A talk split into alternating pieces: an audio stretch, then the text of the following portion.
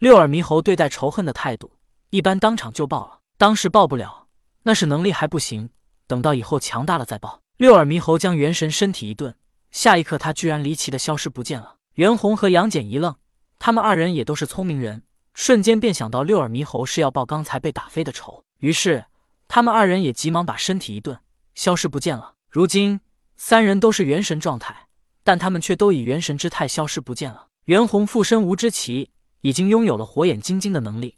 他双眼中两道金光闪现，六耳猕猴和杨戬无所遁形。下一刻，袁弘便扑向了六耳猕猴。袁弘眼中金光闪现，六耳猕猴也同样拥有火眼金睛，否则也不会导致他看穿妲己的本体是狐狸精，去攻击妲己，从而导致他被纣王打死的结局。袁弘使出火眼金睛之后，他双眼便不再放光，他的身影又消失不见了。六耳猕猴也急忙使出火眼金睛，两道金光从眼中射出。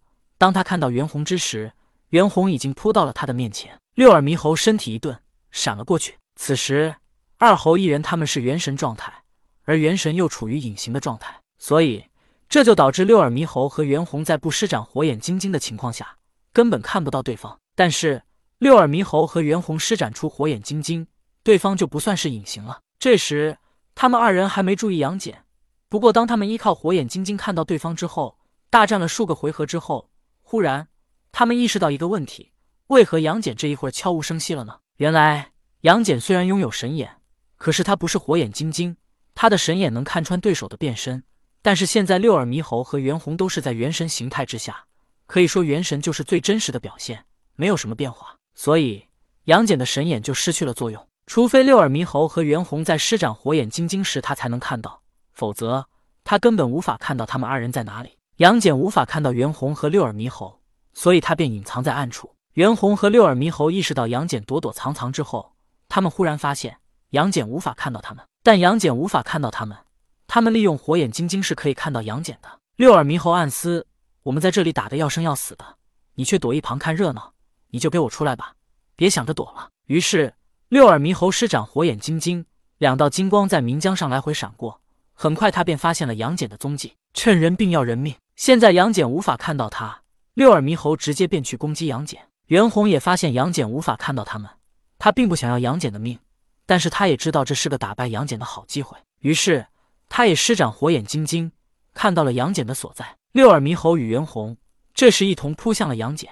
杨戬看不到袁弘和六耳猕猴，所以他只能到处躲闪，不敢躲在一个地方。四道金光在岷江上空不停闪过，杨戬被逼得到处躲藏。袁弘和六耳猕猴能看到他，他却看不到他们二人。杨戬被逼得到处躲，终于四道金光不再闪现，而杨戬也站在原地，警惕地望着四周。可就在此时，突然四道金光闪现，他们同时看向了杨戬所在的方位。四道金光同时冲向了杨戬所在的地方，因为目标的相同，四道金光两两融合成了两道更强的金光。两道金光来得快，杨戬根本来不及躲避。只能眼睁睁看着两道金光射入了他的双眸之中，两道金光犹如灼热的火焰，烧得杨戬双眼疼痛难忍。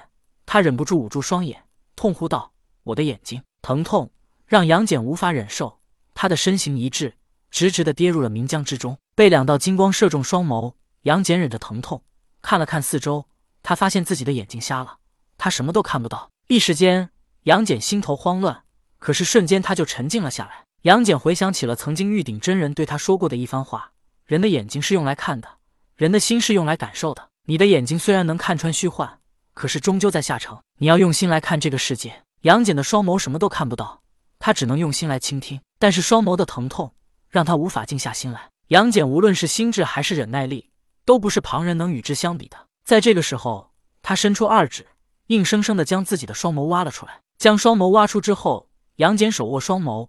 用力的朝着自己心窝里一拍，双眸涌入了身体之后，进入了杨戬的心脏。杨戬此时根本无法可想，他只能按照玉鼎真人跟他说过的话，用心来看这个世界。心要如何才能看到世界？只能是心上长眼。杨戬的心脏与他的双眸开始了融合，发出血色光芒。当融合之后，在杨戬的额头之上出现了一个通红的竖着的眼睛。本来这眼睛是闭着的，可后来这眼睛却突然睁开了。杨戬原本的双眼之处。